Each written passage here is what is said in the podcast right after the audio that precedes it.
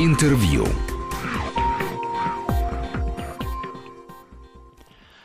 В студии генеральный директор Всероссийского центра изучения общественного мнения Валерий Федоров и Александр Андреев. Валерий Валерьевич, добрый вечер. Добрый вечер.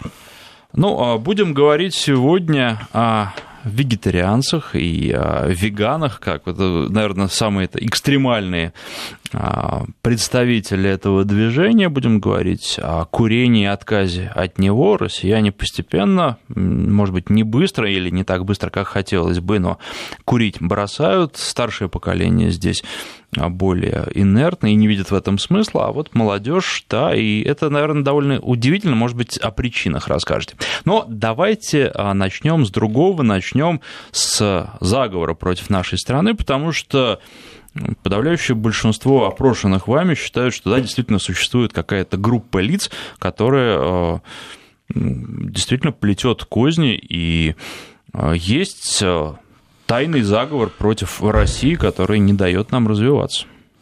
Да, э, я тоже вхожу в эту группу лиц. Вот. Э, мы два конкретных аспекта попросили наших э, респондентов оценить. Первое, существует ли какая-то организованная группа, которая стремилась бы переписать российскую историю, подменить исторические факты, навредить России, преуменьшить ее величие? Почему такой вопрос задали? Потому что, конечно, все, что связано с нашей национальной историей, последние годы, да, больше, наверное, уже, я бы сказал, последние лет 25-30 находятся в фокусе общественного внимания. Сначала мы, значит, скрывали э, значит, новые исторические факты, которые раньше находились там в спецхранах, под спудом, значит, под запретом, под цензурой. Вот, э, значит, вытащили много интересного, но и ужасного на свет, раздирали язвы себе все возможными способами. Потом э, дошли до точки, перестало нам нравиться что-то вот самовичевание, пошел процесс обратный, какое-то переосмысление всего, что мы узнали. И вот уже примерно с 90-х годов мы очень трепетно относимся к нашей национальной истории. Да, драматичной, да, жестокой, да, противоречивой, э, но нашей. Вот, поэтому всем тем, кто э, говорит о том, что э, страна наша какая-то не такая, неправильная, идет или шла не туда, значит, совершала ошибки и более того вредила всему человечеству, а таких критиков, увы, много, и не только за рубежом, но и внутри у нас тоже. Вот э, всем этим людям мы не верим, более того, подозреваем их э, в том, что это не их точка зрения, а это их работа, они за это деньги получают. Вот, и проводят какие-то свои идеи для нас очень вредные, те идеи, которые должны порушить нашу веру в себя. Потому что если отнять у человека историю, то отнимешь у него, конечно, и перспективу, будущее. Сделаешь его, по известному выражению, Иваном родства непомнящим или манкуртом, да, как э, знаменитый Чингис Айтматов в свое время написал да, в романе «Буранный полустанок». Итак, есть ли такая группа лиц, которая э, стремится переписать российскую историю, подменить исторические факты, чтобы навредить России и применьшить ее величие? Да, есть 66% опрошенных, ровно две трети полагают, что дело обстоит именно так. Только 26% полагают, что такой группы не существует. Э, если отдельные историки и пересматривают исторические события в России, то только потому, что стремятся докопаться до истины. Видим соотношение две трети против четверти. Вот. Э, это значит, что э, попытки раскопать какие-то новые интересные факты и перетолковать их э, в ключе отличном от того, в котором мы бы хотели их видеть, они на веру не принимаются в большинстве случаев, а рассматриваются скорее как подкоп под нашу историю, поклеп и попытка э, принизить э, наше национальное величие. Ну, сразу скажу, что, по моему мнению, есть много оснований вот, именно так толковать разнообразные изыскания по истории э, России. Увы и ах, слишком много тенденциозного, слишком много политизированного и слишком много тех, кто паразитируя на вот этом процессе а, открытия прежде запечатанной от нас закрытой а, исторической истины, а, пытался преследовать свои собственные очень неблаговидные, актуальные политические и экономические цели. Ну и тут сразу возникает резонный вопрос, если действительно такие люди существуют, я имею в виду группу людей, которые а, пытаются пересмотреть нашу историю и, в общем, не давать нам развиваться, кто эти люди? Увы, такого вопроса мы не задали. Нам нужно было, хотелось понять вообще, э, насколько э, существует вера, насколько она распространена в то, что попытки пересмотреть, переписать, ревизовать э, российскую историю есть не только плод усилий и труда профессиональных историков, а, а следствие некого заговора, действий какой-то организации или группы лиц, может быть, формально никак не объединенных, но сплоченных, э, объединенных одной целью и действующих во имя этой цели. И эксперимент показал, что да, действительно доминирует вера в то, что такая группа лиц действительно существует. Кто эти люди? Ну, это предмет дальнейших исследований массового сознания ныне живущих россиян. Ну и можно ли сказать, что эти люди действуют в том числе для того, чтобы заставить нас э, забыть историю и наступать в который раз на одни и те же грабли, потому что ну, казалось бы, может быть, тут и какие-то свойства нашего характера и наш менталитет нас подталкивают к тому, чтобы а, наступать на грабли и забывать определенные моменты истории, потому что помнить надо все, и, наверное, нужно давать какую-то объективную оценку, потому что вот, ну, когда мы начинаем вымарывать из нашей истории какие-то определенные эпизоды, да, у нас приходят новые власти, мы пытаемся забыть, э, поменять название улицы, забыть людей, а, которые, собственно, в этих названиях были упомянуты, это тоже э, очень странно, потому что э, вполне можно э, объективно оценивать роль этих людей в истории, но забывать их неправильно, потому что это путь как раз к тому, чтобы снова и снова на одни и те же грабли наступать. Ну, я думаю, мы прочно защищены от попыток значит, заставить нас забыть историю. А, Все-таки мы нация, которая историю любит, которая активно интересуется а, и старыми и новыми достижениями, открытиями историков.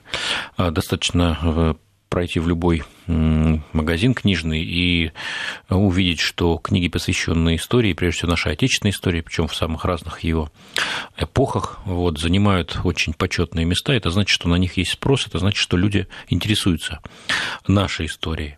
Вот. Конечно, есть э, плюрализм, есть дискуссии, есть столкновение взглядов – Всегда есть те, кто хотел бы ревизовать, пересмотреть утвердившуюся к данному моменту, ну, официальную или скажем так, общую народную э, базовую значит, интерпретацию ключевых исторических событий. Такие группы есть везде и всегда. Вот. Но есть и те, кто считает, что да, исторические исследования могут и должны продолжаться. Вот, есть, конечно, работа для историков, есть архивы, есть э, э, то, что раньше было недоступно пониманию, но все-таки наша э, история в общих чертах, в главных своих узлах, проявлениях, драмах, она более или менее сформирована, и тот взгляд, который мы на нее имеем, который мы впитали, ну, не с молоком, конечно, матери, но, по крайней мере, в школьные годы и позже, ну, те, кто имел счастье учиться в высших учебных заведениях, вот он в целом правильный. Вот. И если, повторюсь, в 80-х, 90-е годы у нас интенсивно шел процесс такой переписывания истории, да, когда плюсы менялись на минусы, например, красные из, э, я уже тут вспоминаю эпоху революции гражданской войны, э, красные из спасителей России, да, из тех, кто позволил нашей стране превратиться в авангард прогрессивного человечества, так это называлось в советской Э, пропаганде, идеологии, э, они превратились в губителей страны, в тех, кто столкнул его с так называемой столбовой дороги цивилизации, те, кто обрек э, нашу страну на столетия значит, тоталитарного режима. Вот такое вот переписывание истории, замена знака плюс на минус и, соответственно, минус на плюс, она прошла в достаточно короткие сроки, буквально какие-то пять лет. Вот. Ну и, очевидно, следствием этого э, стал в том числе распад Советского Союза и коренное переформатирование, ломка, очень болезненная, травматичная э, всех устоев, всех аспектов жизни нашего общества. Ну, уроки вынесены, повторять никто не хочет.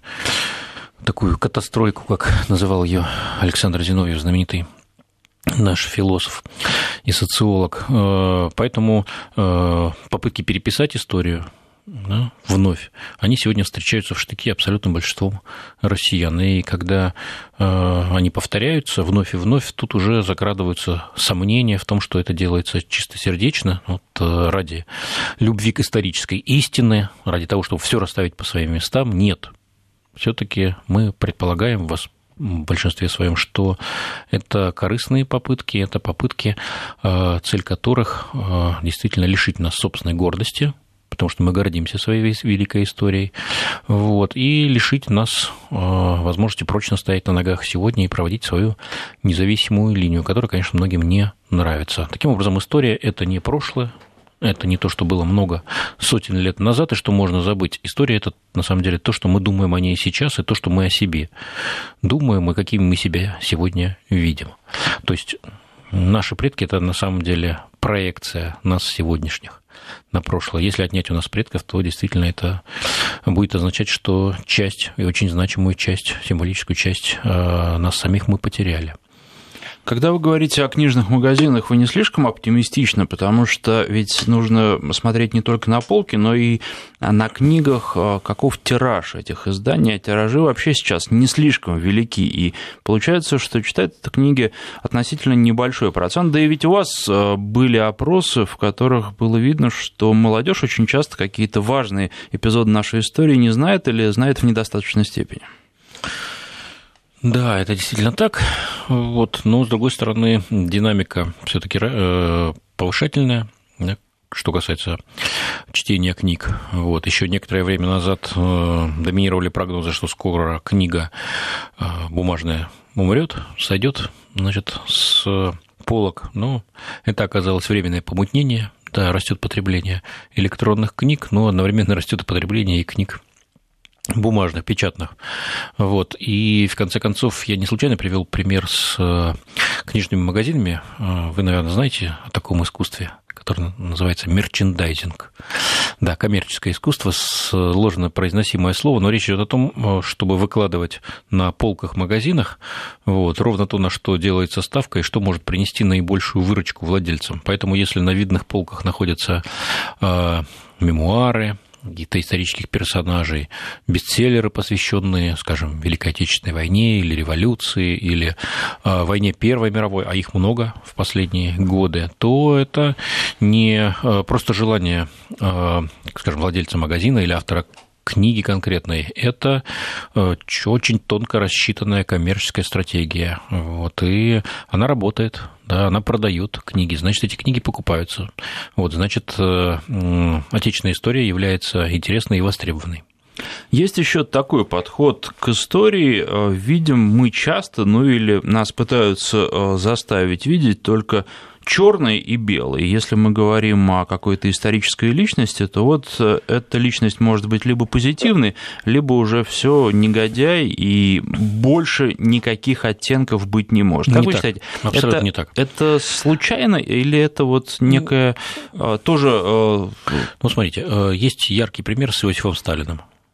Вот. Это в нашей отечественной э, истории и в нашем отечественном сознании массовом.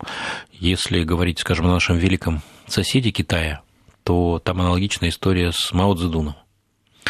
Вот. Ну, китайцы, они так склонны вот, э, четко, чеканно определять. Вот формулировать. Тем более там все-таки э, правящая партия единая, она имеет э, возможность постулировать какие-то вещи, которые потом все должны, значит, выучивать и, значит, тоже чеканить, как истину в последней инстанции. Вот там точка зрения на Мао такая. 70% того, что он сделал, было хорошо и верно и полезно для народного Китая, 30% это было вредно. Вот. Что касается Сталина, у нас, конечно, такого соотношения значит, нигде не э, установлено, не произнесено, да и нет просто инстанции, в отличие от социалистического Китая, которая могла бы это утвердить. Вот. А, скажем, наши академические институты, они просто не решаются в таком стиле высказываться. Но если анализировать э, народное восприятие Сталина, то э, видно, что э, все-таки плюсы перевешивают. Он воспринимается как очень сильный правитель, человек по известной цитате, который принял Россию с Сахой и оставил ее с атомной бомбой. Цитата приписывается Черчиллю, но уж так много ему приписывается, что я э, не рискну утверждать, что именно он это сказал, вот, хотя вполне возможно. Э, Все-таки Сталин воспринимается как руководитель э, страны в период Великой Отечественной войны, значит, во многом благодаря которому эта война была выиграна. Вот. Он воспринимается, конечно, как очень жесткий руководитель, который в драматических и очень сложных условиях сумел страну удержать и, более того, того, привести ее к победе. Вот это то, что о нем э, люди говорят хорошего. Не все, конечно, но значительная часть. Э, это тот, та сфера, да, те, так сказать, э, плоскости, в которых плюс от его деятельности, по мнению большинства ныне живущих россиян, явно перевешивают. Но есть и темы, которые ему никто не прощает, и которые однозначно черной краской выкрашены. Это прежде всего, конечно, массовые репрессии. Вот как бы не относился человек к Сталину, а, каких бы а, политических убеждений идейных сегодня он не придерживался, любит ли он Путина или Зюганова, голосует за Единую Россию или за Коммунистическую партию Российской Федерации, а, все-таки огромное большинство опрошенных, и это показано в материалах нашего совместного с музеем ГУЛАГа исследовательского проекта прошлогоднего, все считают, что эти репрессии были политическими, и людей сажали, и казнили, расстреливали, губили разными способами, не потому, что они были виноваты, а потому, что такая была политическая конъюнктура, такая была, а, значит, такой был приказ а, Политбюро и лично Сталина. Вот. И, конечно, никакого оправдания этому нет. Те, кто верит в то, что действительно врагов народа, а, сажали и расстреливали, что это были заговорщики, тех вредителей и так далее и тому подобное. Ну, в общем, как они официально именовались в годы репрессий, ну, таких у нас э, совсем немного. Поэтому Сталин – это очень хороший пример э, такого амбивалентного героя исторического, э, которого одной краской вымазать невозможно, это было бы неверно, и поэтому в его в оценке его деятельности общественным мнением сочетаются самые противоречивые, разнородные аспекты, и вот каждый на своем месте. Но попытки такие делались, и было желание сделать этот период нашей истории абсолютно черным. Ну, более того, эти попытки были успешными. Вот, если говорить о второй половине 80-х, начале 90-х годов, то есть вот этот вот термин сталинизм из э, западной э, не только науки, но и идеологии, пропаганды, значит, в советское э, время он был просто запрещен, да, он никогда не использовался, и вот с начала 80-х начали, вернее, прошу прощения, с середины 80-х стали размахивать как топором, и, в общем, всю вот эту вот сложную, непростую, такую драматичную, но очень важную эпоху, да, 30 лет, которые Сталин руководил Э, Советским Союзом, вот все записали под сталинизм. Вот. А все последующие э, эпохи э, в СССР значит, маркировали как такое разложение сталинизма или поздняя стадия сталинизма. Ну, это, очевидно, был совершенно определенный такой идеологический ход, цель которого была а, не просто подорвать мировоззрение советских людей, но и обрушить власть коммунистической партии, а вслед за ней а, сказать, разрушить и страну, которая была этой партией создана и управлялась. Я говорю, конечно, о Советском Союзе. Ну, очевидно, проект удался, реализовался. Вот мы горюем теперь об этом спустя четверть века, когда уже три десятилетия. Вот все пытаемся понять, как же так в один прекрасный день мы проснулись, а страны уже нет. Ну и, наверное, здесь, вот не знаю, согласитесь вы или нет, нужно рассматривать любую историческую личность в контексте историческом и смотреть, в каких условиях этот человек действовал. И, в общем, а, вот вполне возможно справедливо говорить о том, что любой лидер является продуктом своей эпохи, и он мог появиться только в этих исторических условиях. Потому что, ну, кто мог еще противостоять Гитлеру? Мягкий и бережный политик, э, который очень заботился о своем населении.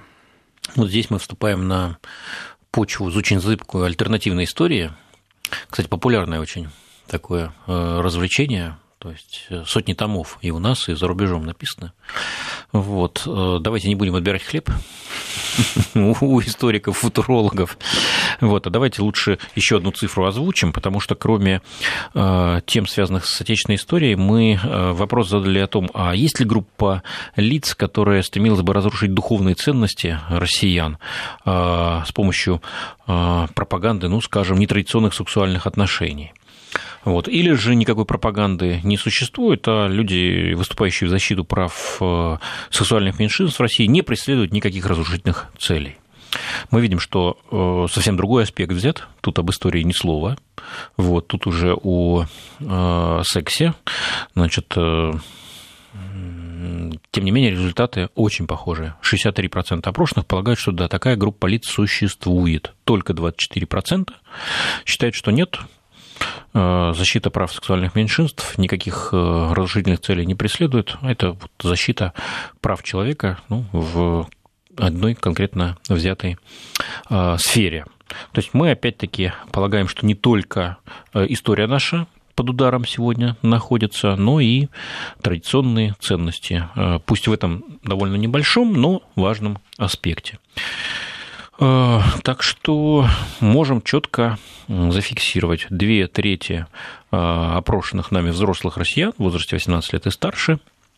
Э, полагают, что и наша история, наше историческое самосознание, и наши традиционные ценности сегодня находятся под ударом не из-за глобализации или западных санкций, или изменения в э, информационно-коммуникационной сфере, а они находятся под ударом в результате деятельности определенной группы лиц, которые э, насаждают альтернативные взгляды, э, альтернативные ценности, и смотреть на это просто так не нужно, нужно бороться за свои ценности, за свои взгляды, за свои подходы, за свою историю, вот, за свои, в конце концов, э, духовные скрепы. Не побоюсь этого слова. Ну, такое мнение двух третей россиян. Пару минут у нас остается до новостей. Э, можно ли сказать, основываясь на сказанном уже, что э, наше общество в целом придерживается консервативных взглядов? Или смотря на что? В целом, да, конечно, безусловно. Э, у нас консервативный ренессанс, он длится уже достаточно давно, вот, уже лет 7-8, э, я бы так сказал.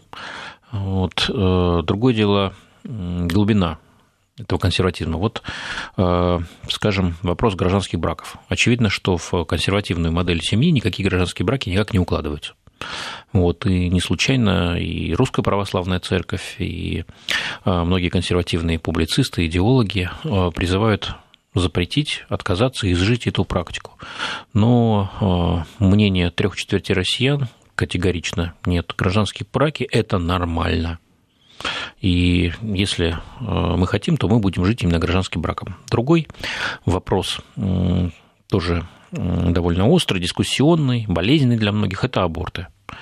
Вот. Запретить их или нет, как в некоторых, скажем, католических странах до сих пор запрещено. Правда, даже вот в Ирландии, таком средоточии католицизма, недавно, буквально в прошлом году прошел референдум, а может быть даже и в этом, вот, э, и результатом стала э, отмена запрета на аборты, вот, их декриминализация. А у нас, наоборот, есть э, довольно такое влиятельное общественное движение, и церковь поддерживается, которое стремится, э, если не запретить аборты, то э, как минимум э, сократить их количество всеми возможными способами. Но огромное большинство россиян считает, что аборт – это право женщины, и запрещать их ни в коем случае не надо.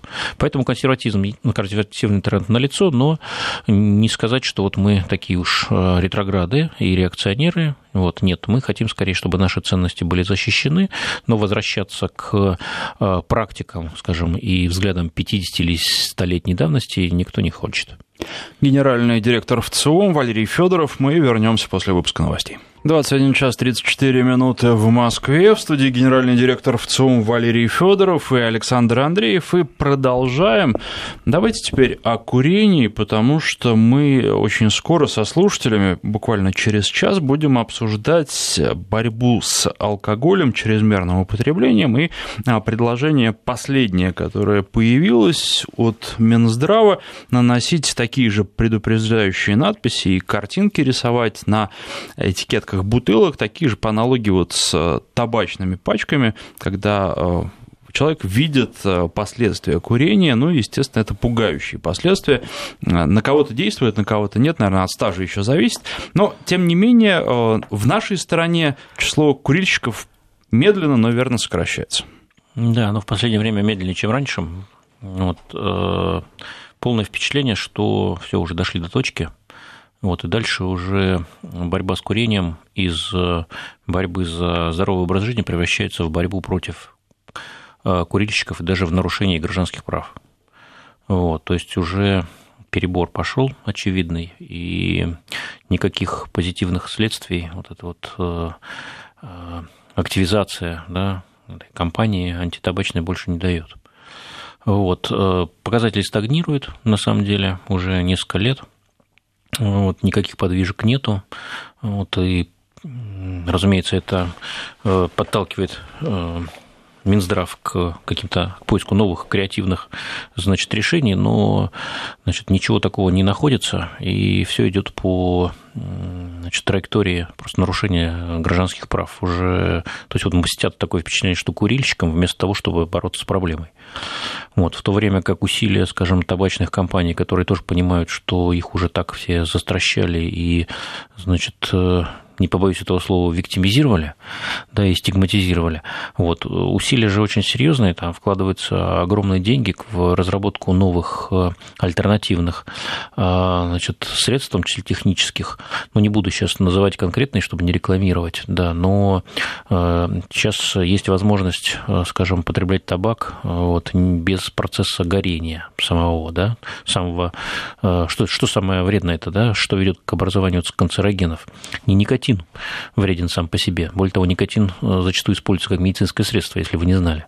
Вот. А речь идет о канцерогенах. Да? Вот вреднее всего процесс горения кстати, даже не табака, а бумаги, вот, и прочих там продуктов, фольги, вот, и есть, э, значит, э, бездымные средства, да, то есть, где дым уже не выделяется, где нет процесса горения и так далее и тому подобное, вот, и очевидно, что это гораздо менее вредно, чем э, традиционное курение, но вот, почему-то значит, Минздрав стоит насмерть да, вместо того, чтобы помочь, скажем, а, большинству курильщиков перескочить с а, абсолютно так сказать, более вредного на менее вредное. Да, вредное, но гораздо менее вредное, да.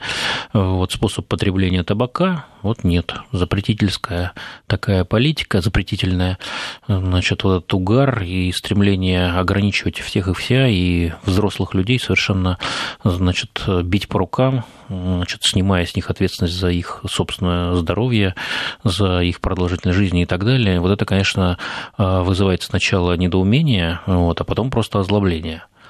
Вот, поэтому, значит, дискуссия у вас будет. Я надеюсь, что там дадут возможность высказаться вот не только, значит, адептам курса на запрет всего и вся, да? Вот, давайте уничтожим всех курильщиков. Ну, мы будем не о курении говорить, мы как раз будем говорить о спиртном. Тут немножко, наверное, другой аспект. Э, тоже вредно, но, как вот Максим Кононенко справедливо заметил, курят-то люди не так давно, а пьют уже очень и очень давно. Там жесткое соперничество идет за то, кто первую бутылку вина закупорил и откупорил, но, тем не менее, факт остается фактом, это было несколько тысяч лет назад. Не знаю, этого не было. По крайней мере, не помню. А, но, а, тем не менее, расскажите немножко про цифры, как снижается ну, смотрите, число э, курящих социальное и... окружение, да. По вашему мнению, россияне за последние 4 года стали курить больше или меньше? Ну, конечно, меньше. 36% так говорят, 49% изменений не видят, а 11% говорят, что скорее, наоборот, стали курить больше. Вот. Ну, баланс все таки в пользу тех, кто полагает, как мы видим, вот, что либо ничего не изменилось, либо стали меньше курить. То есть эффекты есть. Вот. Другое дело, что надо вспоминать, что э, антитабачная кампания не 2, не 3 года назад началась, а существенно раньше. Поэтому вполне возможно здесь оказались значит, не такие триумфальные цифры именно потому, что динамика остановилась последние несколько лет. Как я уже говорил, вот это вот такое одно узколобое запретительство, жесткое и даже агрессивное, вот оно уже перестало работать все, всех, кого можно было, уже отпугнули этими, э, значит, э, э, печенью, там, почками, раком, всевозможными, всеми этими ужасными картинками. Вот. И, значит, запретом курить в аэропортах, там, в транспорте и так далее, все тоже уже как бы сработало. Вот. А если хотите дальше двигаться, то нужно искать какие-то другие пути, и, конечно, они скорее должны быть на позитиве, чем на негативе. Да? То есть не запреты, да? вот такое толкания, а вот скорее там какие-то альтернативные предложения. Ну, прежде всего, конечно, связанные со здоровым образом жизни.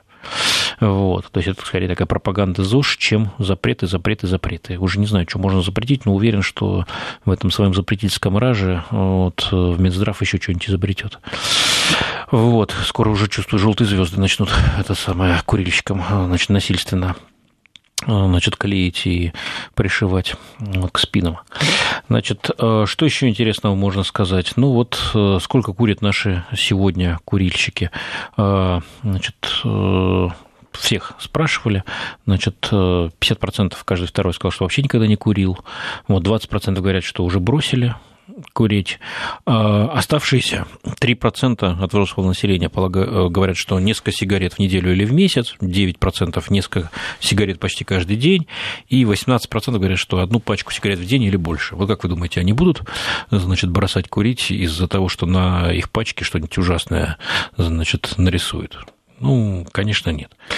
Перспективы рассматривают ли для себя курильщики бросить э, курить возможности или нет?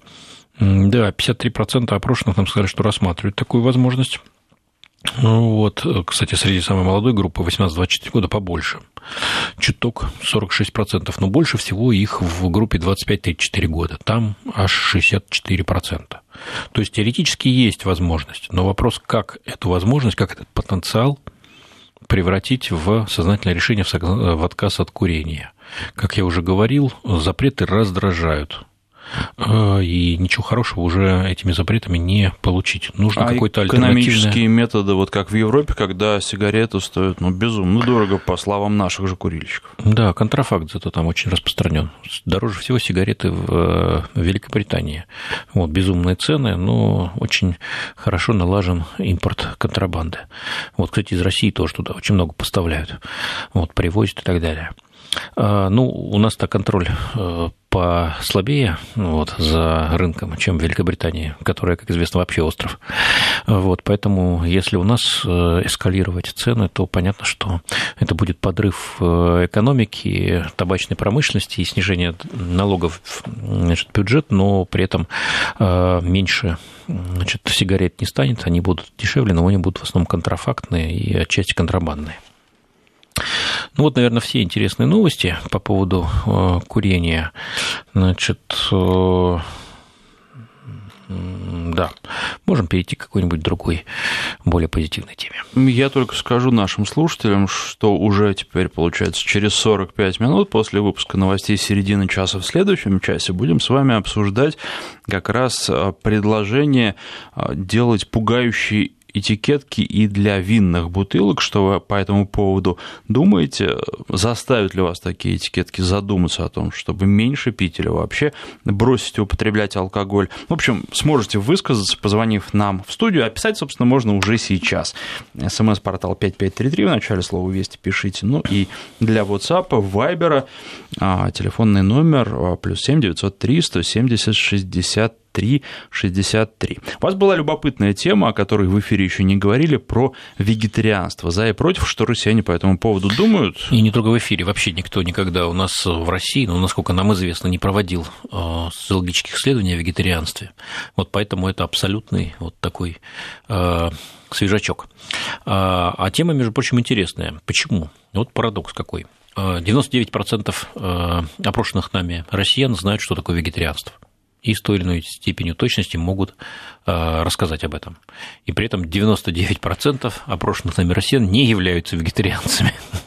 Вот. А тех, кто относит себя к вегетарианцам, всего около 1%. Вот, причем есть три группы, где это возрастные группы, где это. Давайте об этом расскажем а, после рассказа о погоде. Две минуты он займет. Интервью. Студии генеральный директор ВЦОМ Валерий Федоров и Александр Андреев. продолжаем говорить о вегетарианстве. Один процент, только один процент э, придерживается этого направления в здоровом, как они считают, питании. Да, вот э, как сейчас прозвучало, Вести ФМ в каждом смартфоне страны. Я хочу добавить, что в целом тоже в каждом смартфоне страны. Пожалуйста, скачивайте наше мобильное приложение, совершенно бесплатно, оно так и называется, в целом вот, работает на андроиде и на э, айфоне. А, так вот, там вы можете узнать, что 99% а, россиян знают, что такое вегетарианство, вот, и более-менее точно его определяют, а, правда, с вариациями, конечно, а тоже 99 процентов не являются вегетарианцами. 1% себя признают таковыми. Это цифра чуть больше, возрастает до 2%, а в возрасте от 25 до 59 лет. В самой молодой группе и в самой старшей, 60 плюс, соответственно, поменьше, 1%. Значит, э, как влияет на здоровье вегетарианство? Потому что его сторонники полагают, что это правильная практика, противники вот, э, сомневаются в этом. Итак, мнение россиян. Э, только 20% от тех, кто знает, что такое вегетарианство, практически все знают, полагают, что оно для здоровья человека полезно. 39% считают, что он скорее здоровью вредит. И 27% э, полагают, что нейтрально вот, и на здоровье особо не влияет.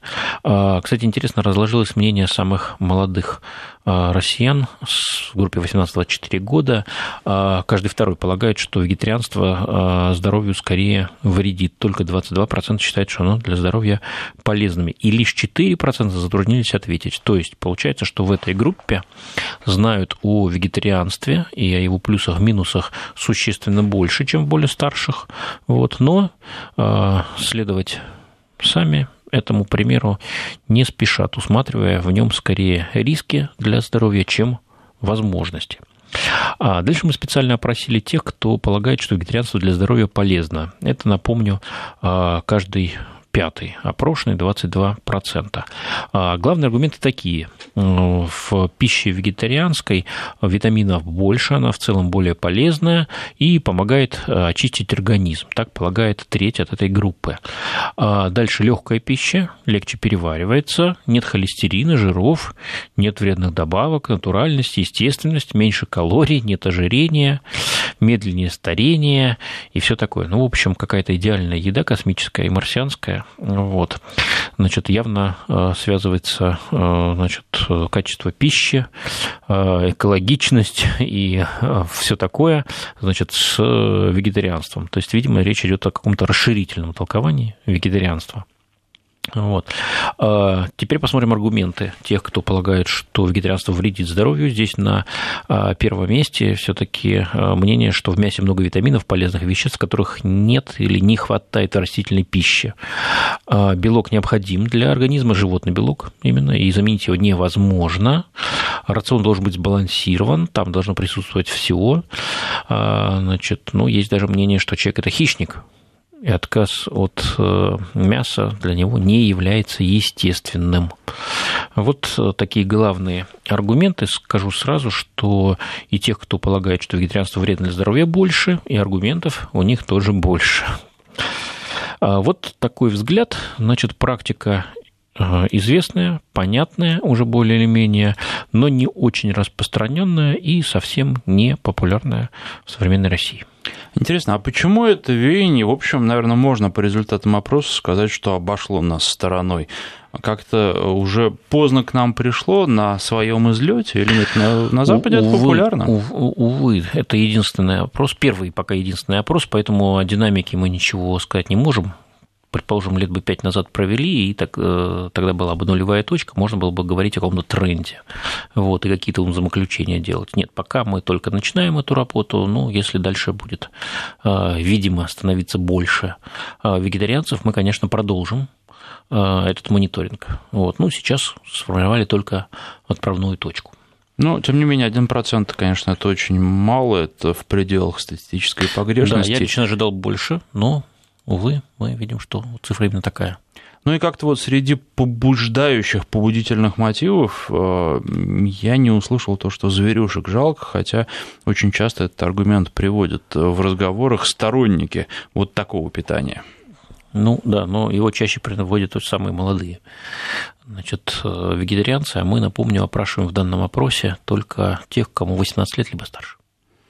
А, то есть вы считаете, что еще э, такой диеты могут придерживаться Безусловно. люди, не получившие паспорт? Без, не могут, а точно это есть. И довольно распространено, но вот мы просто не опрашиваем их, как правило, потому что э, надо, чтобы их опрашивать, получать разрешение родителей. Это, в общем, сильно удлиняет, удорожает вот, э, стоимость опросов, так как этот опрос был наш инициативный, нам никто не заказывал, общество вегетарианцев, вот, то мы, конечно, постарались отбиться малой кровью и спрашивать только тех, кто имеет право отвечать нам э, на наши вопросы без согласия родителей. То есть э, это касается вообще любых вопросов, когда вы разговариваете с несовершеннолетними, вы должны это делать с разрешения родителей, там вполне возможно в присутствии родителей, да? Да, есть такие сложности определенные. А часто вы проводите вообще опросы несовершеннолетних? Довольно любопытная тема, которую мы с вами достаточно часто разговариваем и никогда не затрагивали. Не часто, не часто. Не наша специализация, вот. Э, хотя вот компании, которые занимаются маркетинговыми исследованиями, вот, они, конечно, для них несовершеннолетние – это ключевая аудитория, вот, э, активные потребители, а также те, кто формирует вкусы, в том числе и потребительские предпочтения, в том числе своих родителей. Но там отличие как раз заключается в том, что подобные опросы проводятся по заказу, и они оплачиваются. Поэтому... Да, да, тут вот такой публичный общественный интерес, вот, никак не отлившийся в денежной форме. Вот, поэтому мы ограничились небольшим количеством вопросов. Но мне кажется, результаты довольно интересные. И самое главное, нам не забыть через 3-5 лет э, к этим вопросам вернуться и посмотреть какую-то тенденцию, какой-то тренд. То есть э, второй опрос все-таки будет, и мы можем этого ожидать. Что вы придете к нам в студию и расскажете. Кто знает, что будет через пять лет. Как изменилось вот. Но число на... вегетарианцев, доля вегетарианцев в России. Да, да. Может быть, это будет уже беседа одного или даже двух вегетарианцев. Но мне кажется, вы слишком пессимистично смотрите на жизнь. А что касается ваших ближайших планов, можете о чем-то рассказать? Или все да. до публикации? Самый главный план – это 9 сентября, э, выборы в целом ряде российских регионов. Э, два десятка регионов выбирает э, глав губернаторов. Вот, есть выборы законодательного собрания, и это, конечно, будет сильное испытание вот, для всех партий, прежде всего для правящей партии. Напомню, у нас активная дискуссия идет по поводу а, курса правительства, реформ разнообразных, вот, резонансных, и это, конечно, должно как-то сказаться. Ну вот мы на этой неделе, кстати, уже опубликовали а, результаты двух опросов в таких регионах, как Москва, а, где избирают мэра, и значит, э, Башкортостана, там законодательное собрание избирают.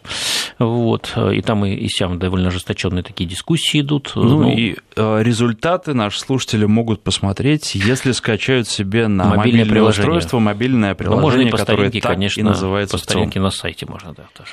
К сожалению, наше время подошло к концу. Спасибо, генеральный директор ВЦИОМ Валерий Федоров. Интервью.